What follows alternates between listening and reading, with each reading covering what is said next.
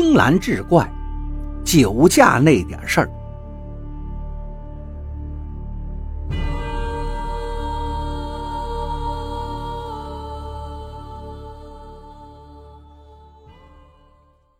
黄大松在一家公司做业务经理，干业务的当然要勤跑腿、多磨嘴，脑子会转，嘴里还能吹。不过这个吹可不是指吹牛，而是吹酒瓶，能喝酒。那天，黄大松在酒店招待完了一个重要客户，就开着他那辆帕萨特回公司。刚到路口，就被一个黑脸交警拦下了。检测酒精的仪器棒还没伸到黄大松嘴边呢，就滴滴答答的狂叫起来。好家伙！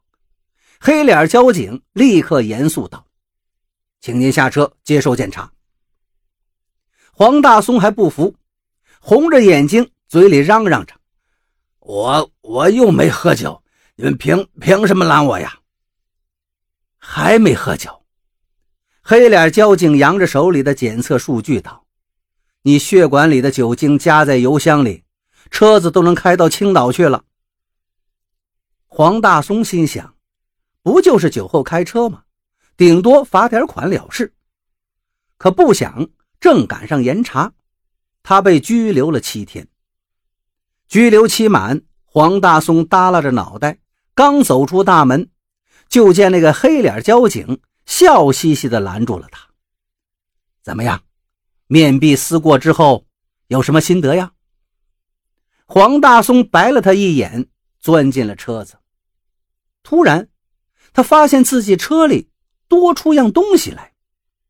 只见一个黑色的盒子端端正正地安装在方向盘下头，盒子一头连接着发动机，另一头伸出来个软皮管管子头上是个呼吸面罩似的东西。这是什么呀？黄大松一边寻思，一边插进钥匙想启动车子，不料。发动机毫无反应，再试一下，车子还是没有启动。倒是那个黑色盒子里飘出了一个甜美的女声：“请您按照程序启动车辆。”黄大松吓一跳，程序？什么程序？他伸头一瞧，见车窗外黑脸交警正眯缝着眼睛。一脸坏笑地看着他，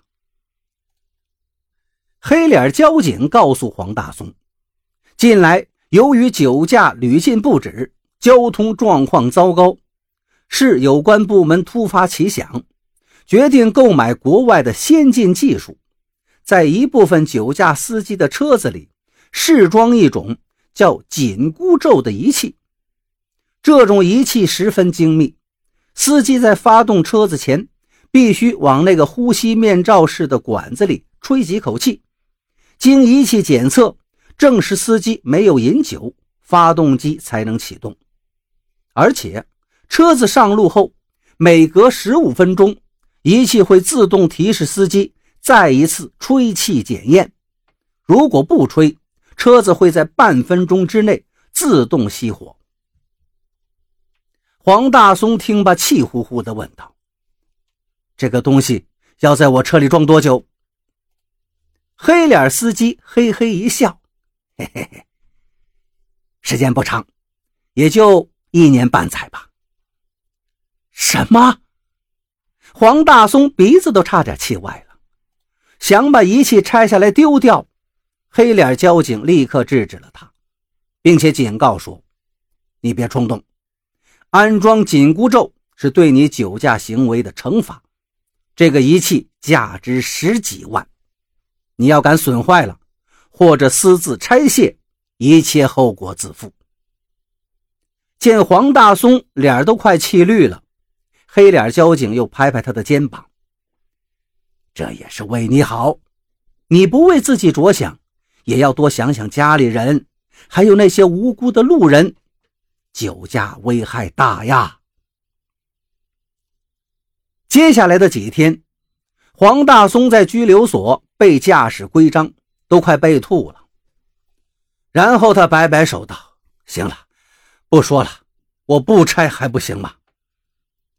拿起那个呼吸面罩来，黄大松觉得既滑稽又恼怒。他试着往软管子里吹了几口气，嘿，真神了！几秒钟之后，车子轰的一声，真的发动起来了。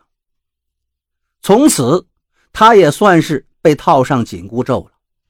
不往仪器管子里吹气，车子就不走；哪怕嘴里有丁点的酒味车子就立刻罢工。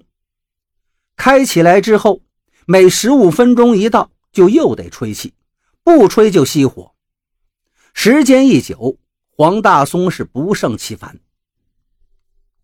有天晚上，公司聚餐，席间黄大松滴酒不沾，瞧着一桌人喝得尽兴，自己只得抱着个可乐瓶子猛灌。有个同事小孙知道内情，笑嘻嘻地端着酒杯道：“来，黄哥，大胆的喝，一个大老爷们儿还能让一个破仪器给制住了？”黄大松苦笑道：“你不知道啊，那个紧箍咒贼灵啊！甭说是喝酒了，就算身上沾点酒味儿，他都能闻出来。”不料小孙凑到他耳边，神神秘秘地说道：“不瞒黄哥，我那车上呢也装着紧箍咒呢。”黄大松立刻瞪大了眼睛，不相信地摇了摇头。你回回喝的跟狗熊一样，你能通过紧箍咒的检测？小孙又嘿嘿一笑，道：“我自有妙计。”散席后，小孙把黄大松带到自己的车上，然后变魔术似的拿出了一个吹风机，对着紧箍咒的软管一阵猛吹，很快，奇迹出现。车子竟然一声轰鸣，发动了。原来如此啊！黄大松是恍然大悟。如果要吹的是热气，仪器就能通过呀。自己怎么就没想到这个呢？知道诀窍之后，他立刻去买了个吹风机，然后试着往那软管里头吹气，车子果真就发动了。黄大松喜出望外，还把这招啊传授给了车里同样装着紧箍咒的几个朋友。不久，朋友们的车里都配备上了吹风机。黄大松十分得意，哼，十几万的进口仪器被几十块钱的小小吹风机就拾掇住了。看来这外国货呀，就是笨。